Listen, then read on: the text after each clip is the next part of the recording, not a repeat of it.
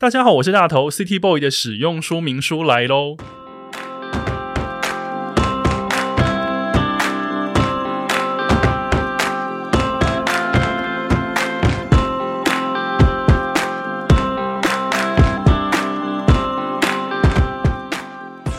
我是大头，欢迎收听 City Boy 的使用说明书。这是一个从 City Boy 角度出发的生活风格节目。每一集我都会邀请一组来宾，让我从各种主题里面找到增进生活情调的方法。所以，不管你是 City Boy 或是 City Girl，都欢迎你一起加入。今天这一节的主题呢，叫做“二十四小时营业中繁忙夹缝里的休日提案”。听起来有没有觉得非常的忙？你是一个忙碌的人吗？是否生活也常常被工作填满呢？今天邀请到这一位来宾呢，他有一份和新闻编辑采访有关的正职工作。今年一年内，他主持了三个 podcast 节目，他自己就笑出来。对耶，对，还出了一本超厚的书，还有各种读书会啊、研讨会啊、讲座之类的，不胜枚举。然后几乎每个礼拜都有，非常的多。然后呢，我常常看他南来北往的跑，也常常看他日理万机的在工作。所以呢，我今天想要问问，这么忙的状态之下，如何拥有自己的生活？让我们来欢迎这位作家、记者，A.K.A.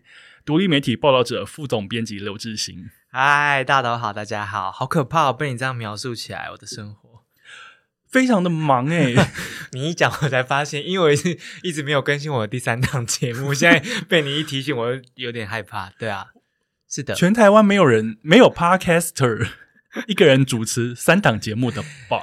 而且还要写书啦，写书才是最可怕的。你的书花了五年的时间写，总共写了几万字，十八万字，我觉得有点可怕。对，好多哎、我一本书大概才三四万，你十八万，相当于我的书 五六本。真的不是故意的。我一开始写书的时候非常害怕，想说天哪，我有办法写书吗？然后就很在意字数这件事情。后来就是有一点失控了。你的在意字数是指说你怕写的太少。对，一开始想说怎么可能有办法写这么多字？那你后来交稿的时候，编辑有说：“哎，志新这个稿子，因为其实稿子的字数就关系于多少页，多少页就关乎成本，关乎成本就关于定价，好啦好啦，一环扣一环。编辑就是后来一直从委婉的到直接的说，呃，字数可以少一点喽。对，一张一张从一万字到两万字到五万字这样子。非常的多。书的部分我们可以等一下说，因为呢，今天找志新来，大家如果嗯平常有在听报道者的节目，会知道志新有非常多要紧的事，跟有很多又大又硬的议题也没有啦，想要告诉大家。嗯但是今天来到 City Boy 的使用说明书，我想要换个角度，以及我们要颠倒一下顺序。好，今天先不聊又大又硬的事情，不用，完全不用，大家不要对我刻板印象了。我们要聊你的休假。没有人跟你聊过你的休假吧？对啊，大家都对我有太刻板印象的一个严肃的那个话题想聊，我觉得真的不用这样子诶、可是我帮你下的标题叫做“二十四小时营业中”，因为你是一个做新闻编采的人，永远都需要在线上以及处于一个就是嗅到敏感议题，你就是要马上出发、马上行动的一个状态。嗯二十四小时营业中对你来讲是一个夸饰法吗？我希望它是个夸饰。对啊，但它现在却是你的现实生活吗？其实有时候是这样，就是题目一来啊，然后比如说之前城中城发生大火的时候，是然后那时候就是一种你晚上睡觉，它也会在脑袋里，然后你睡着的时候，它会在脑袋里，然后你起来的时候就决定那 podcast 来做一集好了。就是 如果说 二十四小时都都在营业的话，就代表其实就是题目一来，你脑子就是回不，你没有办法假装没有这件事情，对，不代表你真的都在工作，但是你的脑袋就是会会一直有它这样。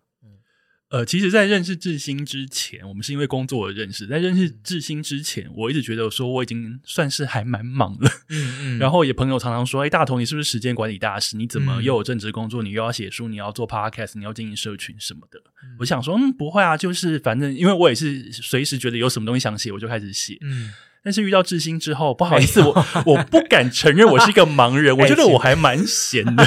请不要这样，没有没有没有没有没有没有，真的，这一切都是意外啦，对，不是刻意的。嗯，但首先你来到这边，我想要第一个问题问你，你之前一直常常说你要休长假，因为之前比方说有发一些工作想要找志兴的时候，就就有的时候就有一直有人告诉我说，而且还是你的旁人，就说志兴好像要去休假，我来问问他，志兴好像要休假。那对于我来讲，我知道对方要休假，我绝对不会去吵人家，因为我也是一个我要休假，我要。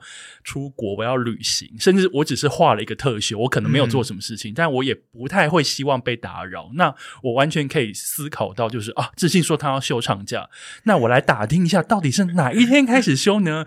如果我的工作我跟他强碰的话呢，我就不会去吵他，我也不会去说服他，我也不会去逼他，我也不会去请了他，因为休假最大。请问你休了吗？我跟你说，我真的是一个说谎人呢，就是。所有我身边的人现在碰到我第一句话就说：“你到底什么时候休假？”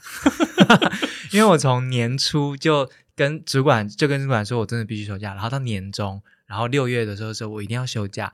然后我主管说，你应该要休一个月或两个月的假。但现在已经十二月、十一月、十二月了，对大家还是说，你到底什么时候休假？所以到底休了没呢？还没。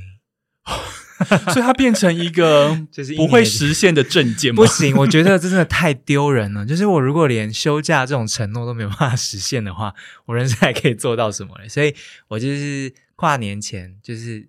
想说在过完今年之前，我就一定要实现。所以虽然只有休五天啦，但我还是一定要休一下。等一下五天，我不想录了，我不想要听，就是为了五天休假在那边挪来挪去。因为比方说啊，我想要休两个月，那因为两个月对于你的工作来讲，你可能有非常多担子在肩上，你需要去排开，你需要有代理人，你要去挪，你一直在找到一个完美的时机。我觉得可以，可是五天是什么一回事？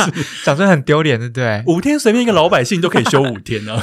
对啊，好啦，好啦，好啦，好啦，好啦，我努力，好不好？拜托，努力。可是，那你原本的休假，原本你想象中理想的休假，应该是什么样子的内容啊？哦，我我我最理想的吗？对，但做不到，对不对？应该是说，你一提出你的休假 休假的申请的时候，你脑中应该有勾勒出一个休假蓝图吧？嗯，对啊，哦有，要我要去台东租一个月或两个月的房子，然后就住在那里。去那边有点像是 long stay，long stay，然后可能写准备下一本书。天呐，好浪漫！哎，我喜欢这个才叫蓝图嘛。哦，对啊，那现在现实呢？嗯，对啊，就是现在现实就是就是。找个地方放空啦，只能这样子。五天的话，就只能先这样嘛。呃，在台湾你找得到地方放空吗？因为台湾对于你来讲，好像是不是到处充满着议题？我跟你说，如果如果真的是没有疫情的话，我早就飞到德国去了。所以我一定会回柏林，然后就会在。等下你用回柏林来我节目的人很爱用“回”这个字来 回去某个异那个异国城市哦，因为我在那里，我在那里念过书，呃，然后实习过，然后我后来不知道为什么。有连续几年，就每年会回去一个月到两个月。嗯嗯，这样。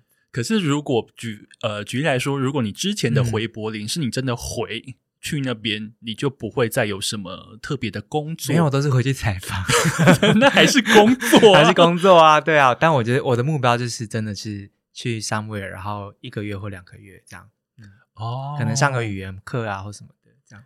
其实这还蛮符合我们现在。这个人生状态想要的长假理想样貌，对啊，那不然来辞职好了，讲一讲觉得很那你所说的一切都成为呈堂证供，对不起，太放松了，没关系。所以还没休，可是预计可能会有一个五天，对你来讲是一个很弥足珍贵的假，就是要证明我有这个决心，不然大家就来说谎。好，可是。在休假之前，其实你是一个非常，我可以说你是一个爱工作的人吗？没有，没有，绝对没有。现在大家在听到 Parker 听到这段开始摇头，就是你骗人。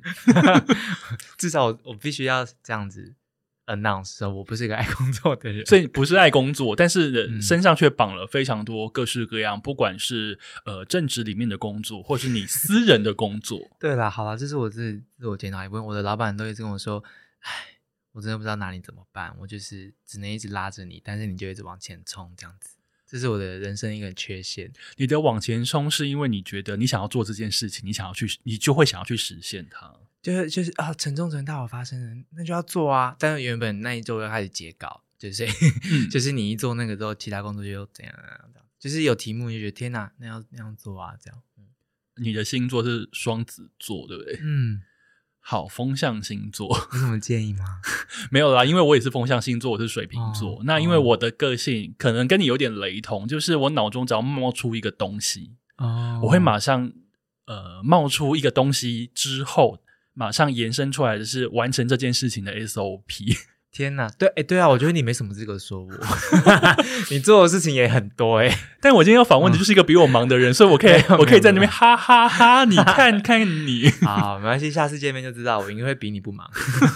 所以你也是脑中会出现一个 SOP，就知道说，比方说城中城的大火，你会马上嗯勾勒出、那这个题目我想要切几个面向来完整这个报道，想怎么？做啊？嗯，嗯，有到思考着思考着就睡不着而醒来这样子吗？就是呃应该说，常常是一边睡一边想事情啦，所以就是会，嗯，脑袋会蛮蛮好用的，就是它它可以持续运作。可是这个时候你的脑中其实也不止这件事情嘛，因为这件事情是突如其来，它是一个意外。嗯那代表说你正在日常正在执行的事情也还在走，嗯嗯，然后这些嗯事情可能也要经过你的呃同意或同整，嗯，然后才能继续完成。所以其实脑中有非常多个生产线正在生产内容。对啊，这是不嗯不太好的习惯，慢慢修正。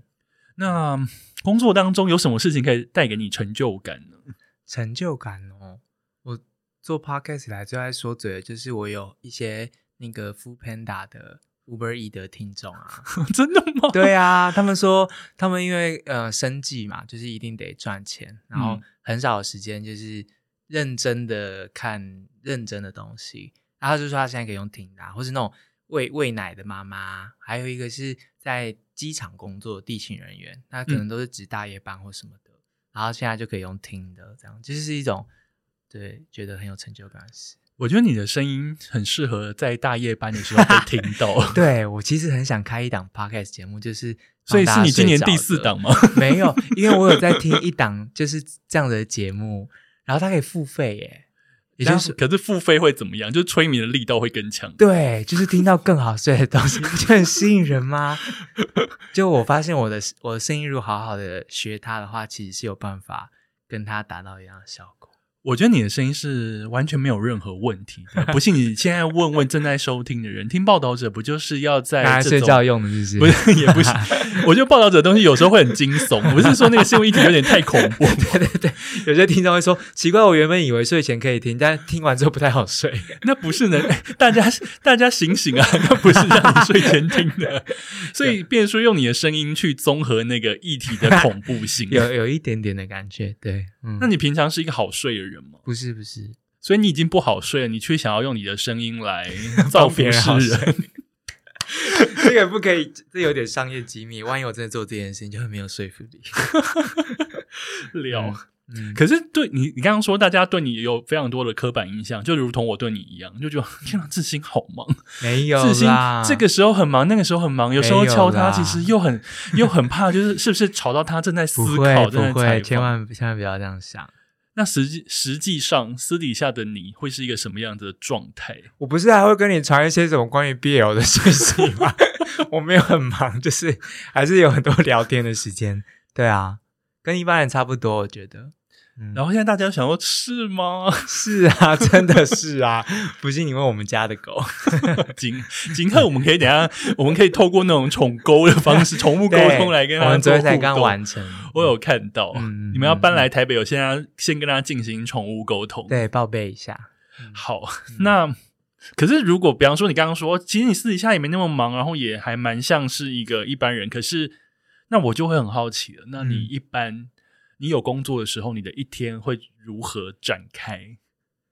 哦，好啊，很简单，就是跟一般人差不多啊。早上起来呢，有问到仪式感嘛？早上起来就是一定要配边吃早餐边配新闻，就是会打开一些日报的网站，然后配着新闻，然后把我的早餐吃完。你是早起的人吗？以前是，但越来越不是。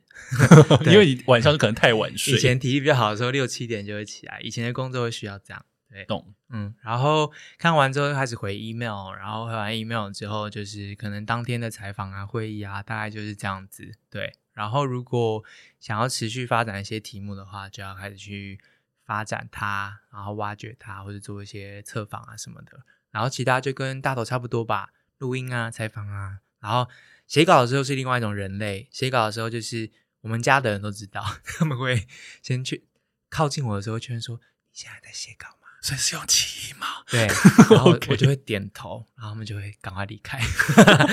这些写稿的时候会是另外一种生物，这样子跟外界隔绝。但刚刚讲的是 daily 啦，对，然后嗯，有空档的话就会去运动啊，喜欢游泳这样子，嗯，然后如果是在台南的话，就会有遛狗的行程，晚上就会带我们家狗出去丢丢，它喜欢丢接树枝跟球这样子，然后睡前看 Netflix。哦，交代的会不会太清楚？当然，你是 你还有时间看 Netflix？对啊，睡前我们的固定行程就是看 Netflix，那也是一个睡前的仪式感。嗯，所以会跟另一半一起看。嗯嗯，不能自己因为太想知道剧情而偷偷偷先看。哦，有现在现在年纪大了，就是有时候会说，哦，我今天必须一个人，然后就是会各自各自在床的两边，各自一个人自己看自己看的，就是影集这样。所以你会需要。Me time，然后你的 Me time 你会宣告说我现在需要 Me time，对，或是我的另外一半他也会说哦，他今天想看书，那那天就是睡前的活动就是各自看书。嗯，那什么时候会让你判断现在需要一个人？嗯，哦，可能那天太多讯息了，就是嗯，我是一个。敏感体质啦，就是容易八字很轻的那种吗？希望不是，你是说情情绪上？对，共感人，现在的一个 term 是这样说。所以我如果跟很多人接触，然后接触到，比如说采访啊，有时候太重的东西，我可能睡前就需要 peace 一下，然后我就会停止讲话。嗯，大概是这样子哦。可是采访的时候，采访的时间其实是不是也会拉很长？那也不见得是你可以控制的时间，你可能需要花更多时间去跟采访对象做互动跟沟通，嗯，以确保你们收集到够用的素材，对不对？或是聊开来了，其实就会一路聊下去。因为记者是没有所谓的上下班的吧？嗯嗯嗯，对啊。可是刚刚这样听起来，我就觉得你一天真的非常的忙碌。那通常像报道者这样一集的节目，你们要花多少时间去录？因为你们其实是一个团队在做这件事情。嗯，我跟婉珍，然后还有秦轩在社群文案上面做协助跟编辑。嗯，看题目最久的就是像阿豹那种，就是四天的现场录音回来，一个礼拜的后置出来一百分钟上下集。然后呃，路边摊计划其实也都制作时程蛮长的，都要一个礼拜的前置。约访啊、测访啊、现场啊，然后来后置。那如果是 The Real Story 的话，新闻类的有时候都要赶时效，所以像陈忠宏大火，就是我去现场一天，然后一天访掉四个人，然后回来之后我写完脚本，完整进行后置，就当周就发。不是像早教，确定要做之后，隔天就跑去早教，而且你还坐船出海，对之类的，然后。到到早教上面，然后回来就立刻剪，然后当周发，这大概也就是一两天的事情。所以，呃，新闻就是这样子，就是嗯，有时候就必须赶着出，赶那个时间点。我觉得相当佩服啊，因为比方说我。自己做自己 City Boy 的使用说明书，我我大概就是周更一集，然后一集我可能会花一些时间做功课、写访纲，然后邀来宾，然后录完我要自己再剪辑，再自己写文案，再自己社群上传。我都想说，天啊，我已经要累的要死，周更一集真的是有够累。然后，可是你们这样子，你们不仅是周更可能一到两集，你们还会有非常庞大的文字量要写，你还自己写文字。对，因为你知道，像早教那种东西，我就等于是写了一。篇包含了包含土地争议、包含生态、包含生态学，然后还有环境、能源、环境的转型的政策等等的，以及当下的什么三阶的方案啊，这些都要写进去那个口述稿里面，所以那资讯整合量很大。然后婉珍在后置上面也挑战蛮大的，因为我们的音音源其实有时候是棚内棚外很多各式各样的，所以它的后置也很挑战。嗯。所以我觉得很强大，而且 可是而且还没有停更哦。对啊，你们每周更到现在从来没有停过，一年多，我觉得真的很了不起！我真的要给我们的团队拍拍手。你们团队整个都超级厉害，可是哦，你不止有 real story，你还有你的真相制造。今天我还有真相制造，我以及我还要写稿。你的真相制造，你会在，因为这是配合你的新书同名嗯新书，然后所推出的一个节目，在讲假新闻或是各式各样的相关的议题。那你会继续做下去嘛？我其实还有四集的音档，对，都都只差我的开场跟结束，但我一直还没弄。然后、呃，会会想啊，会想持续啦。我后来觉得，嗯，有一档自己的节目其实好像不错哎、就是说，有自己的抖内，不是不是抖那呃开我们玩笑的这种什么咖啊、但是要抖还是可以抖。我们对让我们就是用抖内支持好节目继续做下去。主要是因为我觉得有自己的节目是一个打开自己的同温层的一个工具，就是你会有一个借口让自己去认识平常工作上面不一定会认识的人。打开同温层，那你觉得已经有达到这个效果了，对不对？嗯，对，就是有机会跟一些不同的人对话。那如果如果真的要继续做下去，我我不一定真的要叫真相制造，或者是我可能就改个名字，然后重新弄，嗯，一档就是真的跟我的工作没有关系的东西。什么样子的东西会跟你的工作没有关系？健身节目吗？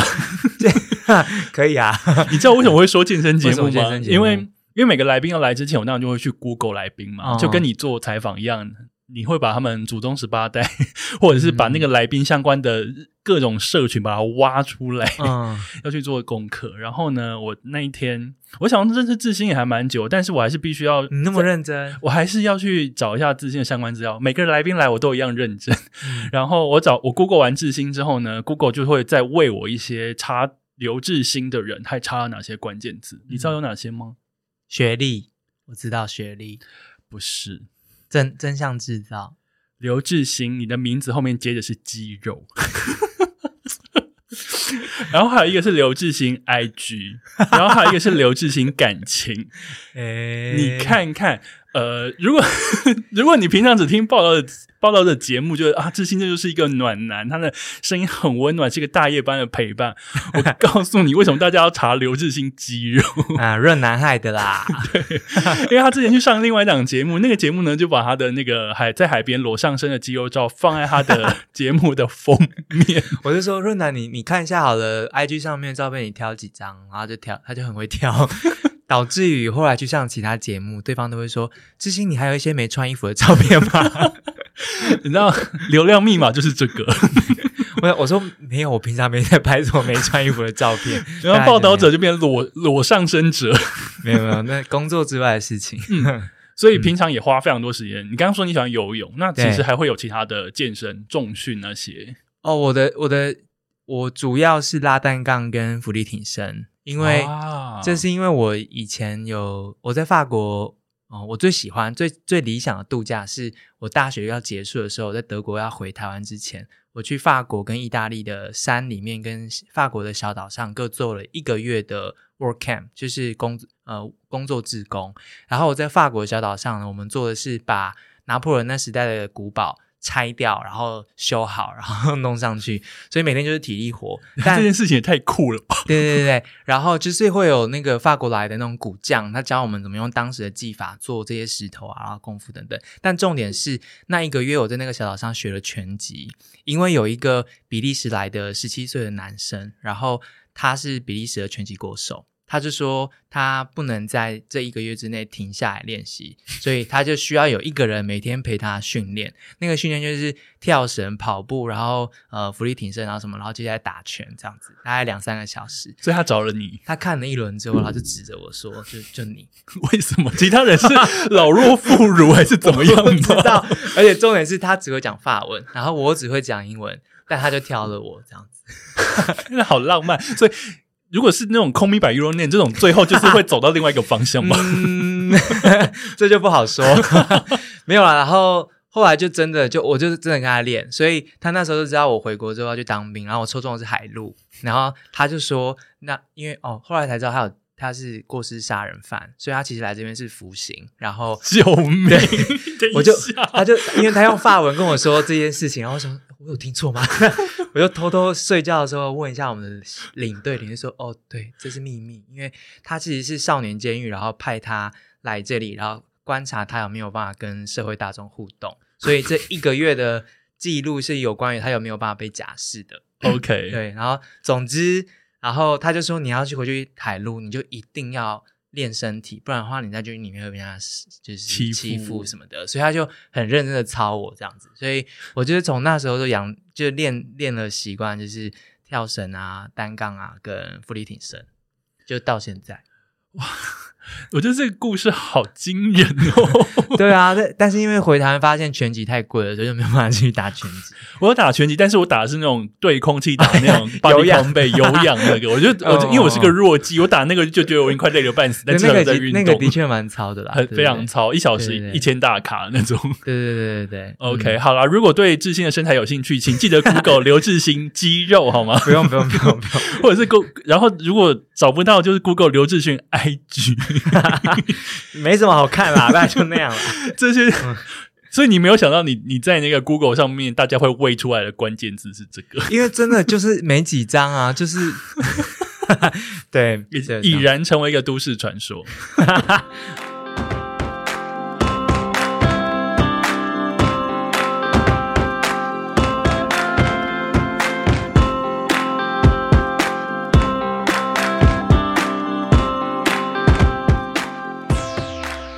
然后你也很喜欢，你刚刚有说就是、呃运动是一个，然后你也非常喜欢遛狗。嗯，遛狗会花很长的时间吗？还是只是就是带出去大小便完就直接在就是带回家这样子？哦，我们理想理想状态就是半小时到一小时之间这样。嗯，嗯然后有时候以前啦，我时间比较多的时候，我会跟他出去一个多小时就到处乱走，在台南的时候。我觉得跟狗狗一起出门散步应该是一个非常珍贵的时间。嗯，对，现在想一想是，对啊，嗯就是两个人都有一种一起旅行的感觉，因为嗯就是狗狗散步不是只是走路嘛，它就是会东闻西闻，然后东看西看看，对，嗯然后我们的做法就是让它带着我们走。所以常会去到一些人类不会想去的地方，比方说什么？就是大大学校园的某个黑暗的角落，我们都很怕看到四脚兽还是什么，大家就是要带着往那边走。我觉得看到四脚兽可能还好，比较怕的是看到没有脚的，好好，对，有趣。嗯所以呃，这是之前你们在台南的生活。然后嗯当然呃，当时在台南的时候，其实你开了一间咖啡店。然后嗯为了开这间咖啡店，你其实之前还有在星巴克打过工，对啊，大学的时候，做一些修炼。对对，嗯，所以开咖啡店原本是你的，也是算你的人生的蓝图之一吗？对，那是从小的退休计划，因为我们南部小孩嘛，就在回家开店，然后只是呃后来不小心提前了啦，但总之大学时代就开始有认真做这个准备。哇，所以你算是一个只要想到一个目标，你你可能会放长线钓大鱼，这样子好好去修炼这件事情，然后来朝这个目标前进。没有啦，我也没那么认真，就做一些不需要太认真的事情而已。对对对，所以经营咖啡店，你们后来这样偷偷总共经营了多少年？五年多，快六年。嗯，嗯，但是现在咖啡店暂时先结束营业了，对不对？对啊，因为疫情的关系，实在是是蛮考验的。然后，嗯，是也还是觉得它好像是一个比较适合你工作了十年、二十年，除了存了一笔钱，然后回去再来做这件事情会比较松一些。所以会现在会觉得，哎，开咖啡店好像是一个有点像半退休之后嗯的生活样貌。其实他其实很累诶，就我对啊我我另一半其实他是一个非常劳力密集跟知识密集的一一份工作。知识密集，知识密，因为我们做很多讲座，然后我们也做策展，然后呃，比如说云门，或者应该是说你们是挑比较累的那种类型？也是有人纯然就是咖啡店啊、蛋糕这种。对对对，我们我们也超认真的，办一场讲座，我们就认真会把一本书看完，然后写访纲什么的，然后还帮他做海报什么的。对，我们都太认真了，但但这是我们想做的事啦。嗯然后后来的确有一些就是社会对话或社会实验，然后我们也自己办市集、办演唱会、办跨年活动。没有人咖啡店办办成这样子。对，我觉得我们有一点夸张，而且就是跨年活动，这一就是一整天市集加跨年晚会这样。大家超疯。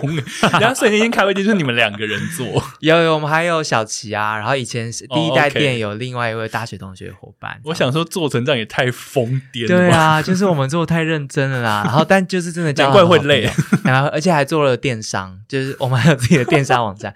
我的书在我们的网站上，在我们的咖啡店网站竟然卖了快五百本，等一下，所以是你们网站可能历来销售 Top One 的商品。那当然也是。因为要因为签名版就是独卖，就是在我们的那个网站上面。等一下，你要帮我。我签名。哎，那个字很丑，值得值得看一下，猎奇一下。对啊，就是咖，对我们来说，咖啡店是一个很有趣的 project，是一个嗯社会实验的场域啦。所以啊、如果多一点积蓄，然后在没有压力的情况下，我觉得可以玩的就更多。所以我们想说，趁还年轻啊，然后就还可以找工作的时候，就是再回职场，多学一些企业里面的事情，然后认识多一些人，然后可能在年纪大一点的时候再回台南，然后再开起来。所以，变成说这个决定其实是因为疫情所带来的影响，并不在你们原本的规划里面。不在不在所以，如果其实没有疫情，你们可能会继续开下去。嗯嗯嗯 OK 那当做了这个决定之后，你会觉得说啊，有点可惜，还是毫无挣扎？哦，超级难的，我们花了两三个月才最后确定这件事情。那当然是我男朋友他也要仔细想一想，因为嗯他是店长嘛，所以他是投入最多感情的。但呃，现在年纪我们也快三十五岁了，所以就是思考的事情跟以前比较不太一样，对，所以就是有一些新的想法这样。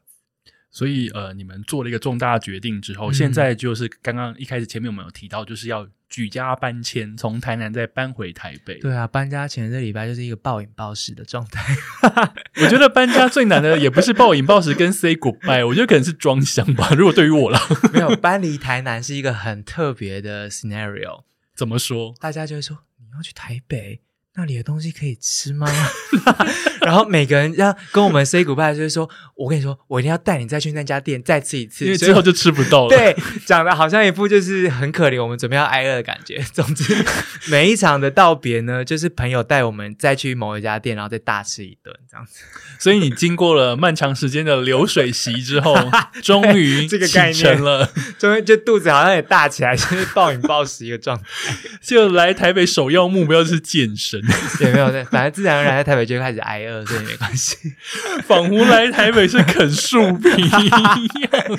我以前真的很瞧不起我的朋友说，刘志兴，我现在要去台南，当天一天而已，但是我要去吃十样东西，然后就是，但你的瞧不起是说你这样哪吃得完吗？不是，我就觉得你们也太夸张了吧，就需要也没有这么吗也没有那么。好吃吧？这样子吗对对，但我现在真的体会到了，等一下，离开前就疯狂吃，我再也吃不到鳝鱼意面了，还有少卷米粉，然后还有这个串冰，然后我跟你说，什么什么的你喜欢吃锅烧意面吗？对啊我，跟你讲，台北没有好吃的。对，台南我随便都可以给你五家，就我观光客不知道锅烧面因为我是高雄人，我也是热爱吃锅烧面的南部人。啊我从我从我大学时代上台北念书开始，我就对于台北锅烧面充满了各种失望。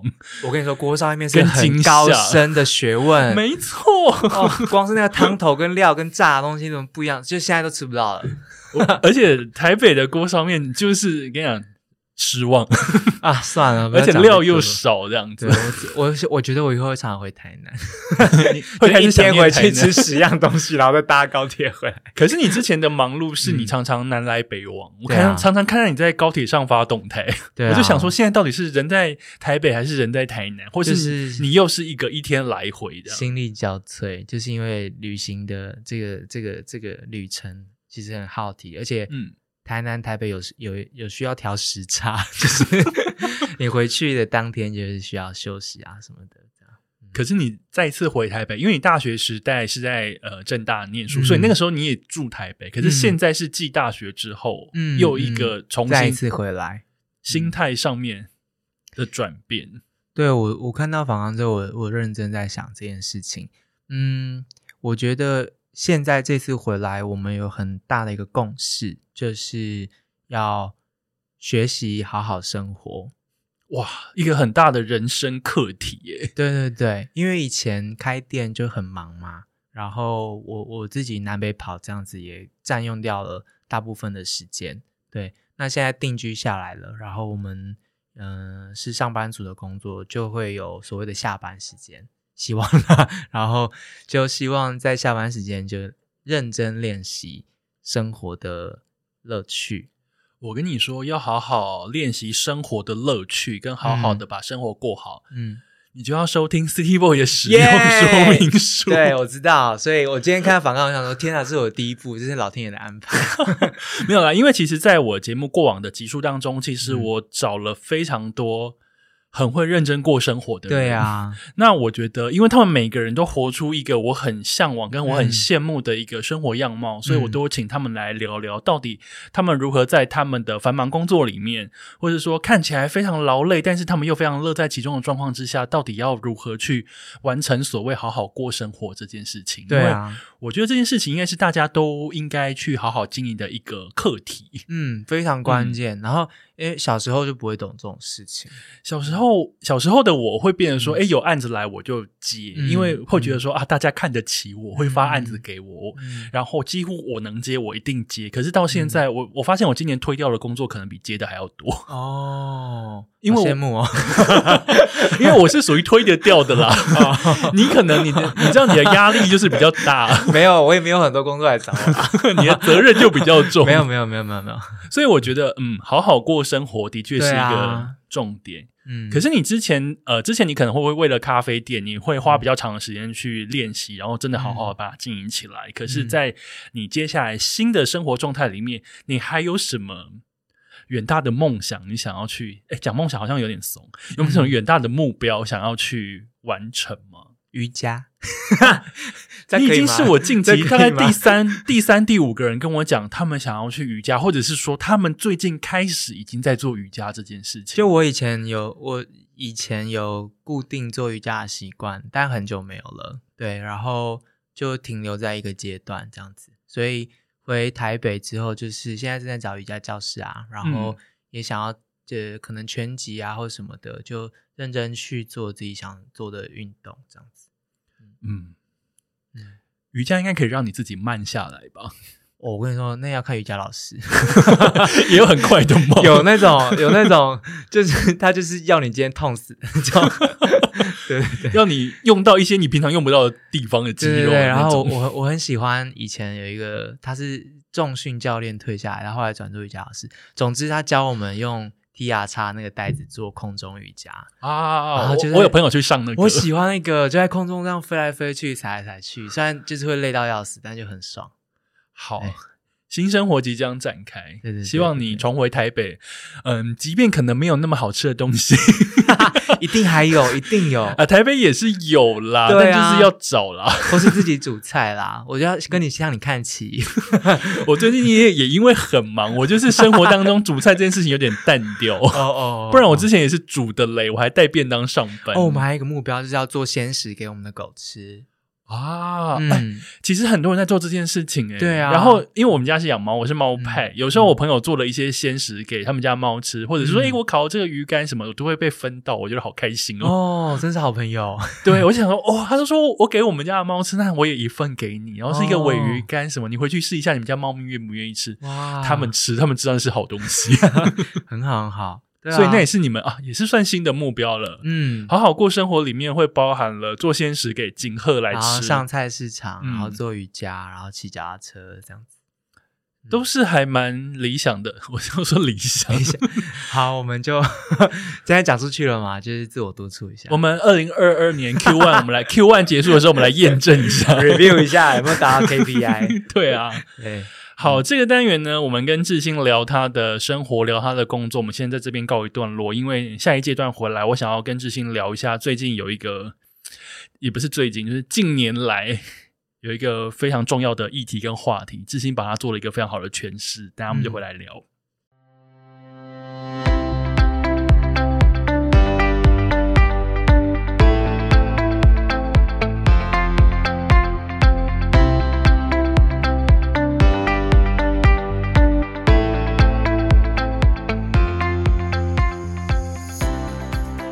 欢迎回到 City Boy 的使用说明书，我是大头。今天呢，找来了作家、记者、编采新闻人员，A.K.A. 报道者副总编辑刘志兴。Hello，大家好。今天找到志兴来呢，我们前前半段我们聊的是比较轻松，可是嗯，大家众所期待，有含金量、有知识性、有生活技能的补充，又大又硬的议题来喽。大家有这期待吗？可能也没有吧。我们可以继续聊一些泡汤啊、游泳啊、冲浪的事情。或者聊一些毕业喽。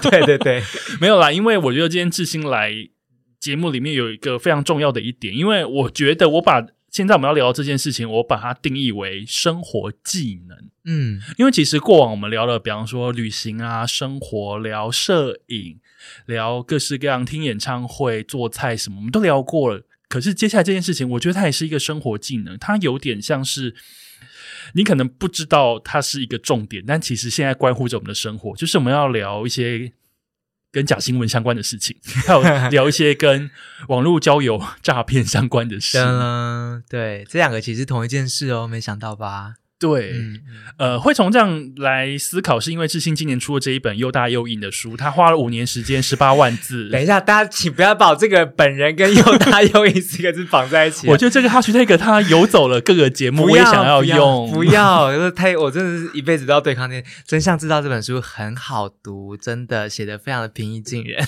对我现在正要说，对，虽然这一题你会觉得说，诶，是不是一个很艰深的事情？嗯我告诉你，没有。重点就是志新的笔触跟他的人一样温暖。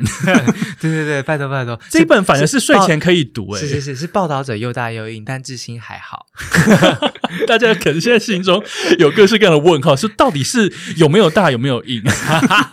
这个就是对私下聊我再帮大家摸摸看，好，好啦，就是从这本书《真相制造》有延伸出一些问题，我想要跟志新来聊聊，然后我也希望呃，透过志新他多年做的一些研究跟多的做的一些观察，让我们嗯在生活当中对于一些事情有一些警觉、警惕。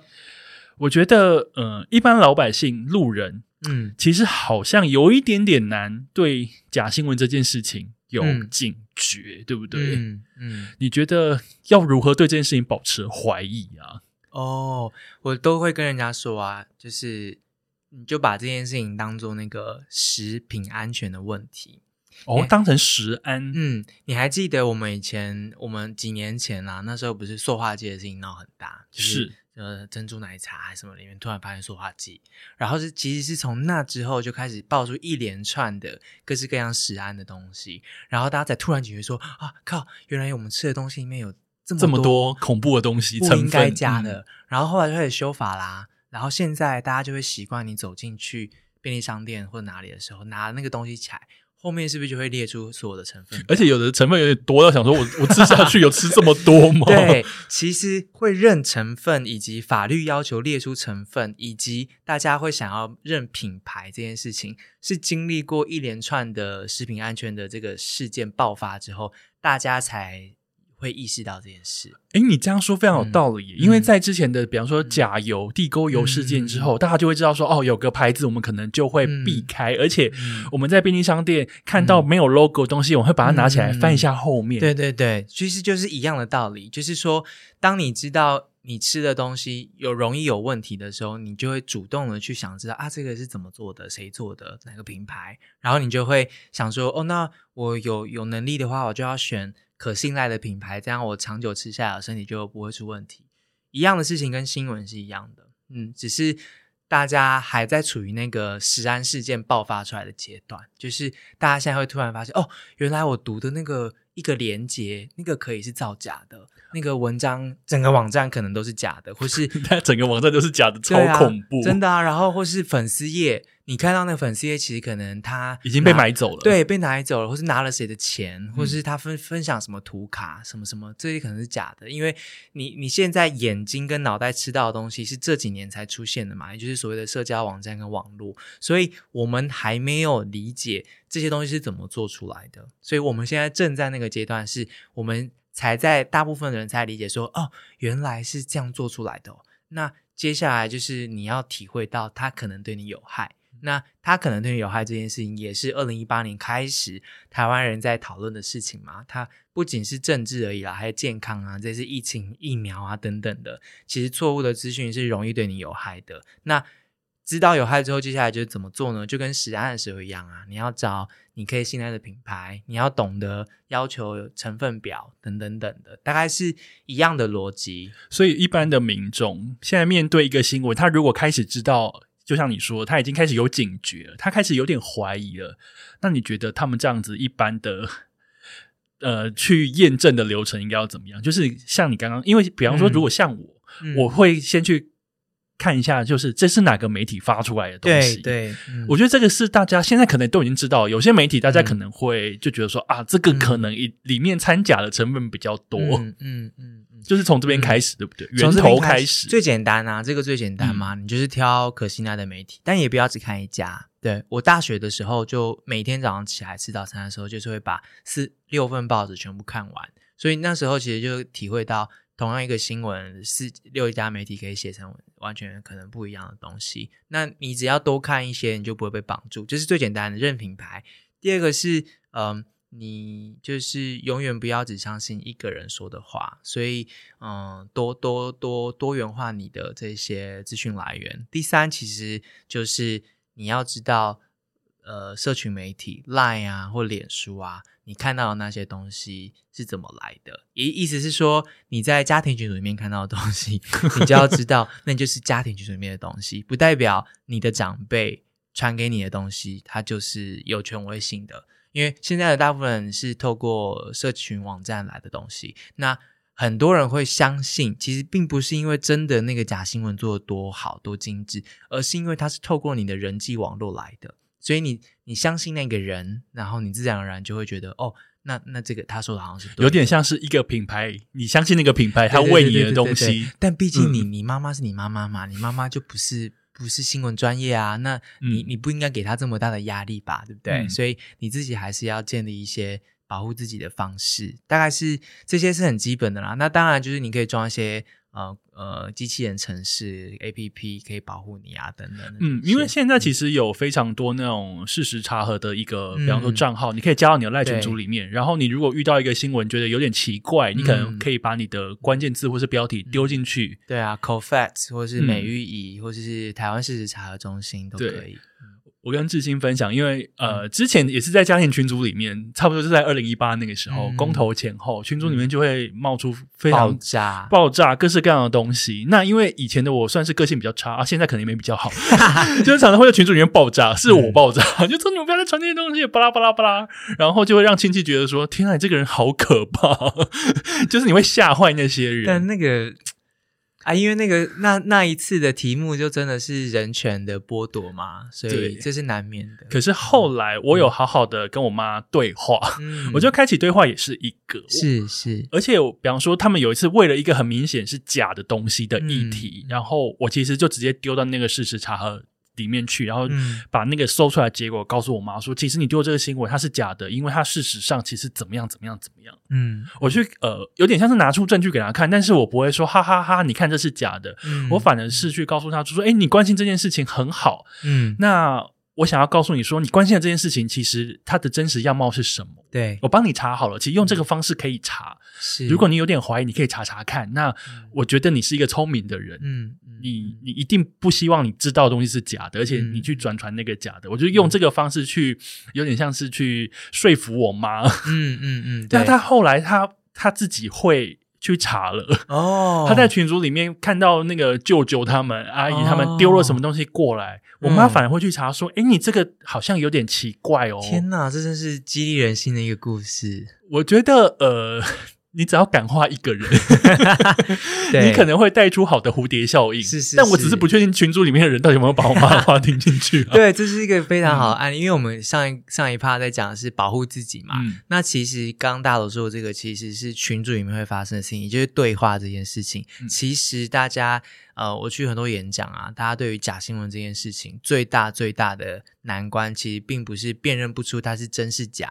最大的难关是怎么跟身边的人对话，那个东西是假的，然后嗯怎么样不要摩擦、冲突等等的，这是大部分人面临到的问题。其实呃。哦报道者做过两集 podcast，如果你要大家一定要去听对对对，那非常实用。但呃，overall 来说很简单，永远记得你的对话是为了下一次可以继续对话。也就是说，你不要跟他吵说不要把谁对谁错门关上重点不是对，重点嗯不是谁对谁错，重点永远是持续保持对话，因为你终究是想要保护他嘛，就是不要让他真的被坏人给骗啊，等等的，这就可以讲到我们刚刚提到的诈骗等等。那第二个原则是，即使没有办法对话，第一个优先就是先把自己照顾好，就是你不要因为嗯被生气了，或是群组里面这样的气氛让你觉得很挫折，然后等等等，然后让你自己的状态很不 OK。你自己的状态不 OK 的话，其实那对话也很难就是正常的下去，用最后可能就是情绪对情绪了，而不是跟这件事情的事实有关系。所以把自己照顾好，其实一个蛮重要的事情。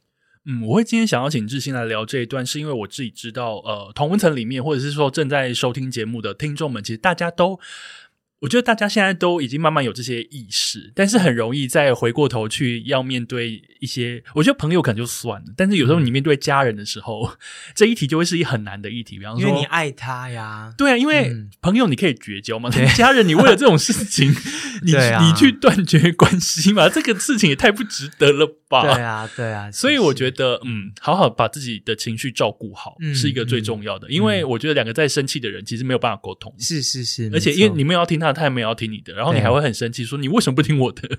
对啊，这就很可嗯惜。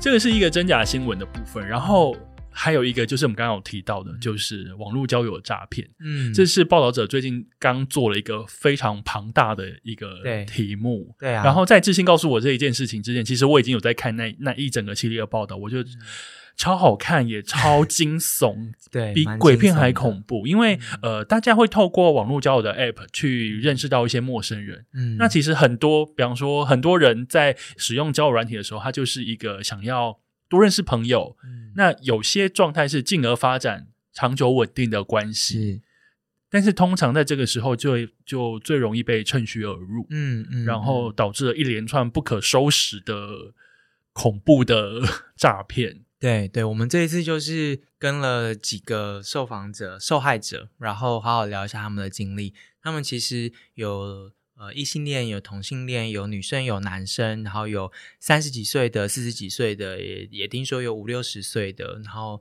大概各式各样的人都有，高学历的啊，或是高社交地位的啊等等，大家都是从社交软件上开始就交软体，然后没想到后来爱上了之后呢，后来嗯被转去投资的诈骗等等的，然后有人是几万块，有人是三十万，有人就是百一个月之内两三一两百万、两三百万这样子。对，那呃，我们除了听受害者的经验之外呢，其实是我们也跟呃诈骗集团，还有网络行销的这些操作这些引流啊、做自动化工具的人啊，然后还有白猫骇客啊等等，跟 Who's Call 这些公司也都都聊了很多，然后也跟警方那边聊了好几次，主要就是想让大家知道。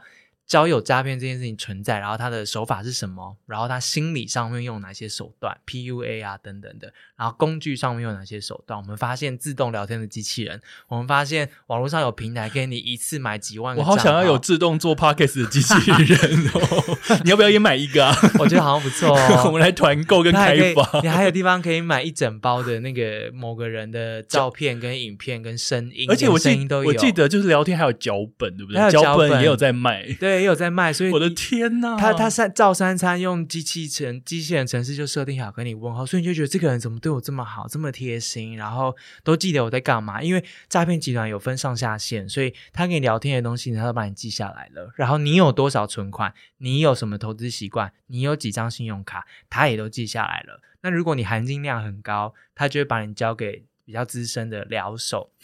然后他们接下来就会做假的 A P P 啊，假的虚拟货币投资平台啊，假的什么，然后引诱你去去投资它，然后把钱汇过去。我们主要这次的调查报道就是揭发出呃台面上的那些很可怕的故事之外，还有台面下这些操作的人他们第一线的经验是什么？呃，我在看那篇报道的时候，我说的恐怖其实就是这个，因为呃，其实我不晓得你有没有在用，但是其实有非常多人在使用交友软体嗯去认识嗯朋友，因为其实大家的初衷。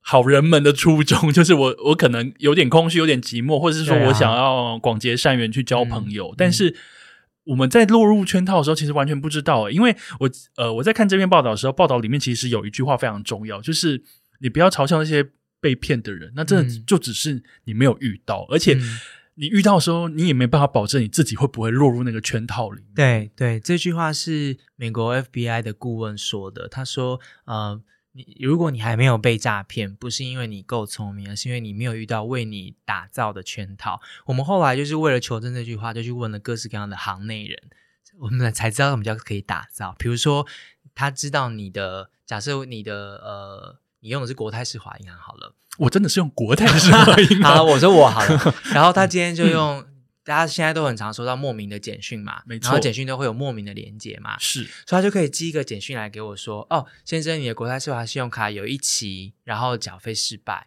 那点，请你点进这个链接，立刻 这个很合理耶。对，立刻更新你的账密或检查你的扣款记录，我们想知道有没有出错。嗯那你收到这个简讯的时候，你可能当下就会立刻点呐、那你点进去之后，这个链接是什么？它就是一个长得跟国泰世华一样这边是举例哦，不要嗯告我，它就真的是长得跟那个银行的界面一模一样的网站，所以他就会趁机夺取你的账号跟密码。对，因为你也会在上面输输入账号密嗯码，但是你会觉得没关系，我如果做二阶段验证，所以他这时候会应该要传一个验证码给我到我的手机，然后我才有办法真正的转账。嗯可怕的就是那个诈骗集团，他就会在当下呢，你输入了码，他就会及时的在另外一边真正用那个账密输入真正的那个银行的网站。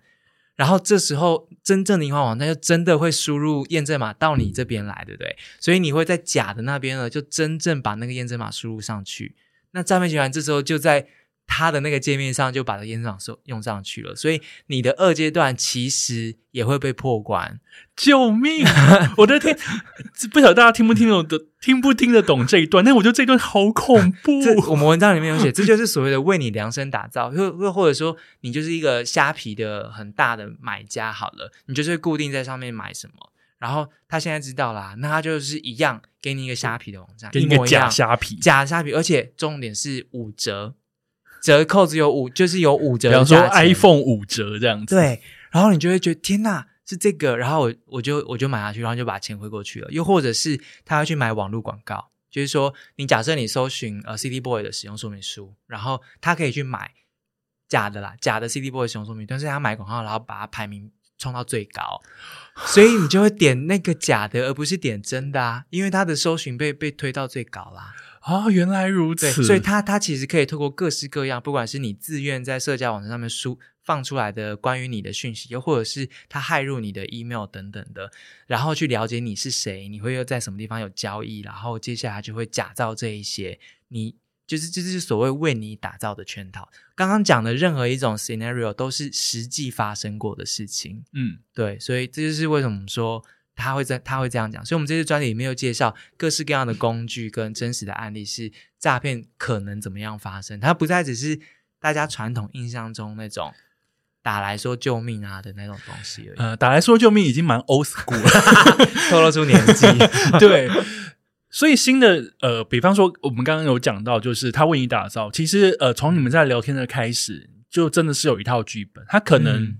可能会出现你你是帅的，是美的，对啊，然后他可能对你嘘寒问暖，因为有嗯。时候你在使用交友软体的状态，你可能刚好是一个空虚寂寞的状态。不，是刚分手，对、嗯。你可能会需要有一个人嗯。这样子。那这个时候，因为呃，我常之前常常在跟我朋友聊天，聊到就是网络不是不见得是网络交友软体，有可能只是在 IG 或者在 FB 上认识的一个人。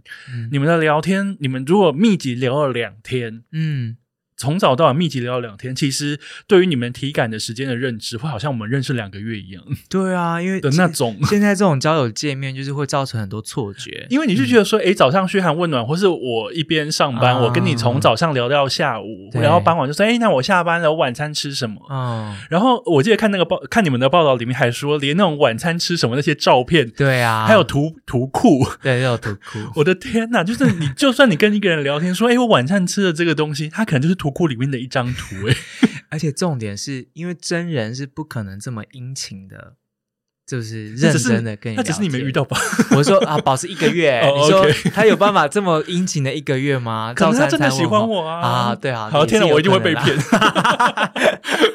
没有我，我我我在听所有受害者嗯故事的时候，我都觉得如果是他，我也一样会这样子。是嗯，而且因为重点是交友软体就是一个你已经告诉他你喜欢他了，啊，对不？对？是你已经告诉他你喜欢他了，然后你又又因为你看到他的那个样子是你喜欢的，然后接下来他问你什么，你就其实很多时候都会直接跟他说，因为你觉得他在关心你啊。而且因为有时候在这种很密集聊天的状况之下，其实你内心的话会出来啊。我最近刚好失恋，我前任怎么样，什么样子的状态，然后他就顺着你的话讲，然后赞同你、认可你，然后给你信心。对啊，然后接下来就是投资，接下来就是说，那我我想要跟你一起有未来。打造美好的未来。之类的，或者他就关心你说，那、你现在上班怎么样啊？我们有一个受害者，他就是上班，然后下班之后还要去打工，因为他想还要养自己的小孩等等的，他就会问他说，那那打工赚多少？一个小时一百六，所以一个晚上加班四个小时也才六百多块。然后他就跟他说，哦，好辛苦哦，我真的是令人感到心疼。我又在看一个数字，我如果呃看得准的话，其实会赚蛮多。如果你有兴趣的话，可以跟我说，我觉得你可以过得不用那么辛苦。等下志信刚刚用他的温柔的语气说这一段，你的账号给我，我马上汇钱给你，我们一起来打造彼此的未来吧。天哪，还是我转行好了。我觉得你转行好了，也不要开什么咖啡店了，就这个吧。OK OK，原来有这个潜力。对啊，我就觉得天哪，如果是我的话，我也会被这种温情攻势给那个、欸。所以那个人就汇了钱给他，就加入，就就落入那个圈套里。我这次真的常听受害者的故事，就听到我在那边哭，然后他们来安慰我。等一下，因为交友上面真的是，我们这次采访了很多心理师，所以他解释呢嗯每一道心理关卡，他其实就是可可恶，就是你破产之外，又同时心碎。嗯，有时候的确，钱可能是一种损失，是一种物理上的损失，可是心碎、心痛跟内心的寂寞跟空虚一，个受害者说：“我知道他可能是骗我的，可是我就是想把这笔钱汇出去，因为我想知道是不是世界上我这么不值得有一个人爱我，然后他是个假的。天哪，我要哭了。”对啊，天哪！我就是天哪，这太残忍了吧！然后你就会觉得以前台湾人就不重视这些受害者，可是你去做了国际的研究跟调查之后，你发现那个国际刑警组织在今年一月就对全世界一百九十四个国家发了这样子的警告，因为一样的诈骗模式在全世界盛行，因为疫情的关系，所以它是一个有组织、跨国的东西。那同时，你去看到国外政府怎么对这些受害者，他们把它当做目击证人。所以他们没有笑他，没有说你就是笨，就是贪或什么的。他们是觉得你们跟我们一起观察到了一个最新形态的犯罪组织，所以不只提供心理支持、彼此支持的资源之外，还把他们就是变成就是破案的一部分的协助，这样子。而且不要说交友软体的诈骗，其实连我最近我都收到奇怪的诈骗。投资股票什么的是不是，我最近收到的比较妙，好像是阿拉伯那边 写了一封英文信来，哦，就说我有一个亲戚在阿拉伯出车祸过世，然后呢，他们在清查这个亲戚相关的资料的时候，呃，发现他的可能联络人里面有我，或者是说一个比较远方树枝状的那种族谱图里面最后一个是我，哇。然后他在阿拉伯那边的银行里面其实有一大笔钱没有办法领出来，那他们就是透过这个方式找到了我，那他们是一间。律师还是理财投顾公司之类的，哦因为反正英文我就用 Google 去翻，嗯然后希望可以跟我合作，一起把这笔钱拿出来，然后就是一个 US USD，就是一个美金、哦哇！这样。然那后你看到的感觉是什么？因为这个太假了，他如果今天、哎，你怎么这样？他今天如果如果如果他今天是在。比方说，一个交友软体或社群网站上面私讯问我今天过得好不好，我可能还比较容易会被骗，因为这个太假了。然后最近又收到一个更荒谬，他就他就只有他就只有标题，他说我们找到那个中国金商，金是那个金子的金 golden 嗯，金商，然后呢，你有一他有一笔那个好像三千万多少的遗产，希望我可以跟他们联络。我想说这谁会被骗呢、啊？这个只有标题耶、你的 你的祖先都好厉害哦，或者我远房亲戚，对吧？机器都好厉害。对我收到的其实是这个，但对我我我觉得这个已经算是最最低阶了。那当然，比较大家比较常听到的就是呃，外国军官啊，对啊，想要跟一些台湾的女子，嗯嗯，就是我可能括好要跟你结婚，嗯。然后什么，这都已经算是低阶。那刚刚是志新分析的其实是一个超高级版，，对对，我我再次呼吁大家，其实这些东西讲到底，刚刚会讲到跟假新闻是一样，其实它就是因为第一个是因为数位时代，大家对于数位身份这件事情分不清楚是真是假。今天还有一种诈骗是真实发生过，假装他知道我认识大头。他就偷了大头的照片、大头的名字、大头联络方式，然后注册一个大头的账号，然后用那个账号来跟我联络。我其实很有可能就相信那个是大头、欸，确实、对，啊，所以其实就是数位数位身份这件事情的核实机制，在各式各样的数位应用的情况之下，我们大家都太容易掉以轻心，那它其实是很容易造假的。那第二件事情其实就是呃技术的发展。我们刚刚讲到那个假新闻啊、假影片、假声音这些东西，其实都是假新闻的一部分。那现在用来做诈骗，在美国就是它可以用你阿嬷的脸跟你阿嬷的声音，然后用你阿嬷的手机号码打电话给你，但是他不是你阿嬷，这是 真实，这是真实发生的诈骗的啊，案例。这个这个也太恐怖了。但因为这一切都可以嗯人工智慧做出来啊，嗯对我们这次的报道里面也实测了很多这些人工智慧工具，的确是做得出来的。所以就是在这两个大前提之下，真的不要觉得是你自己聪明哦，就是只是你真的是没有没有遇遇到而已。对，就是这样子。你自己做完这个嗯专题之后，你自己也有被吓到。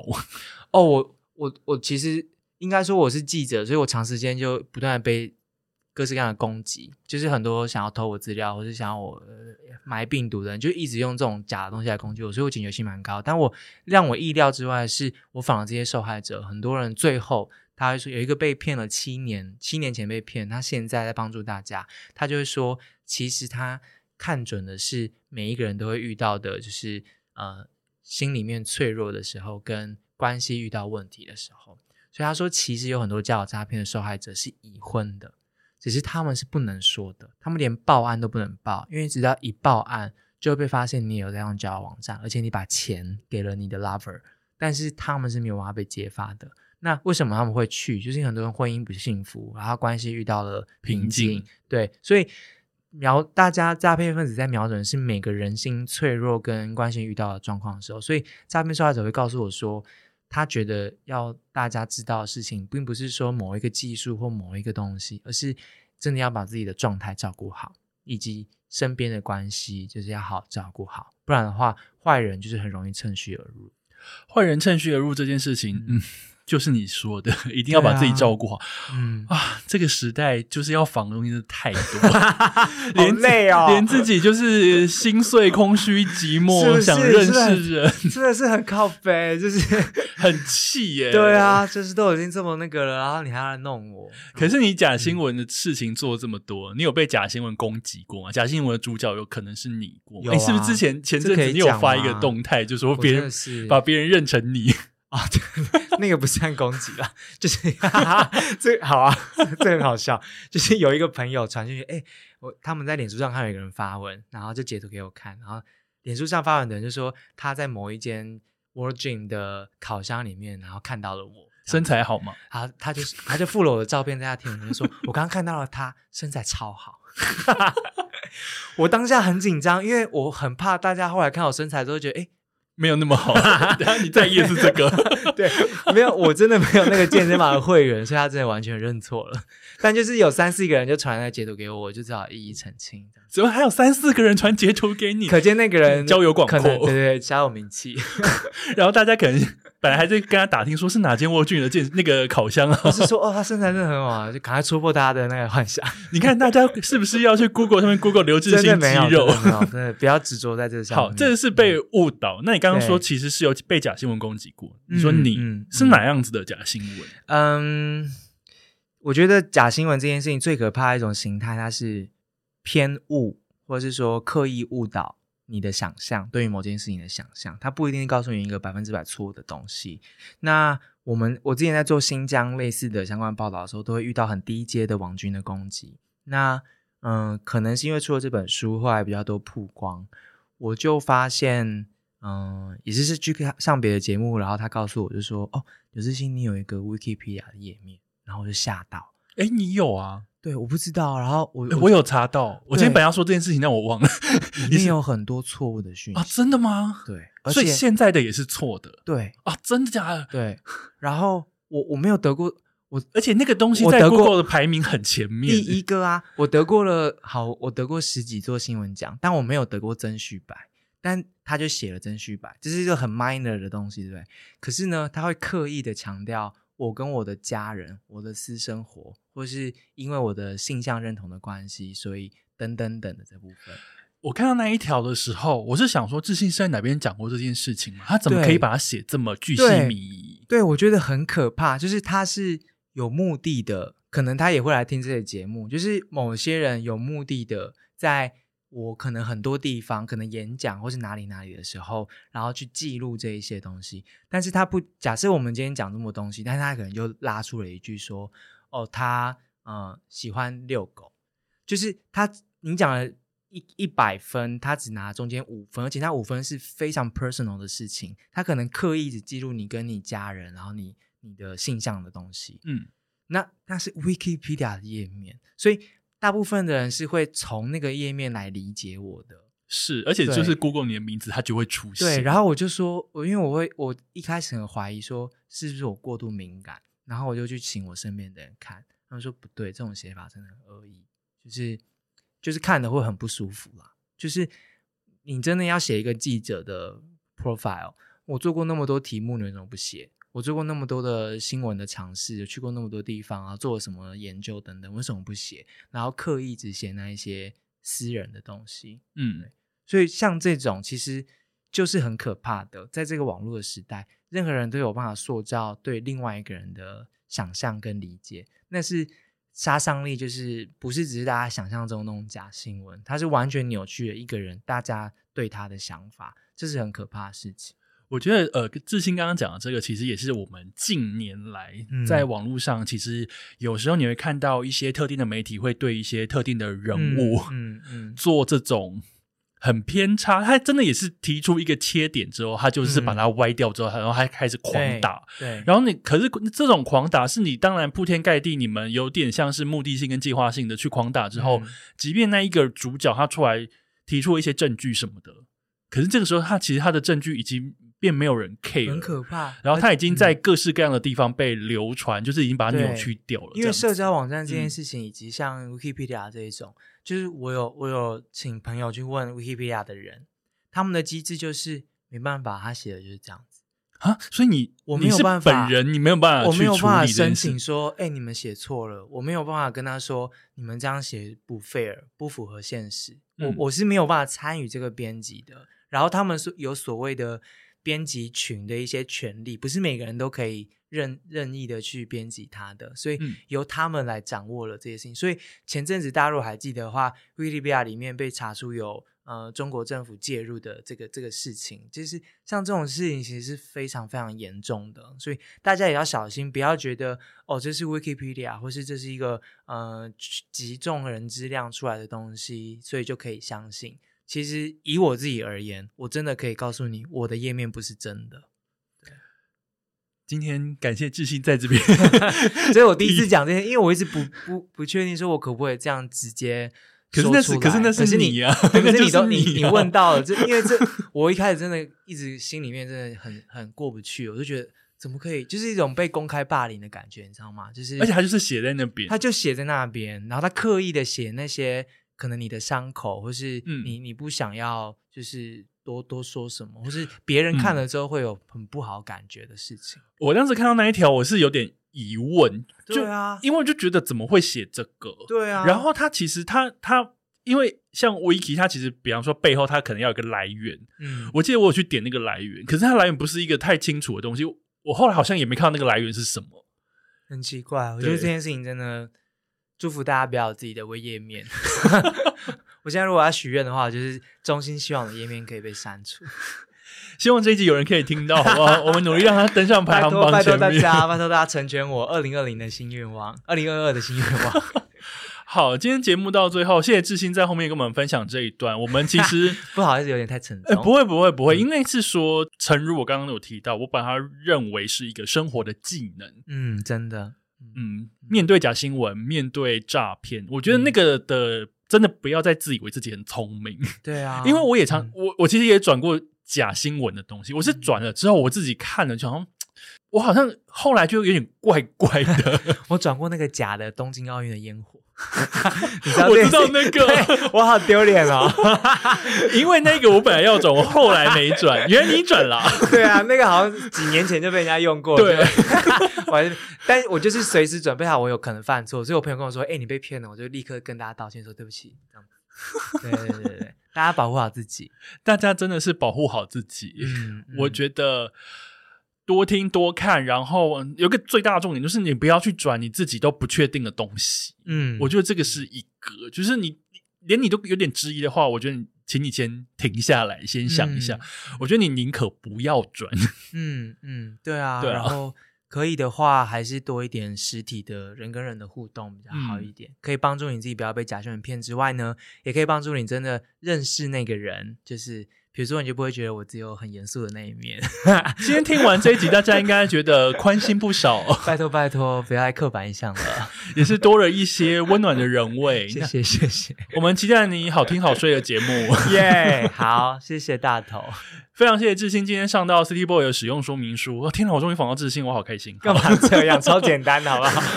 总之敲到了，希望今天这一集让大家都有所收获。那志兴，我们下次见，下拜拜次见，拜拜。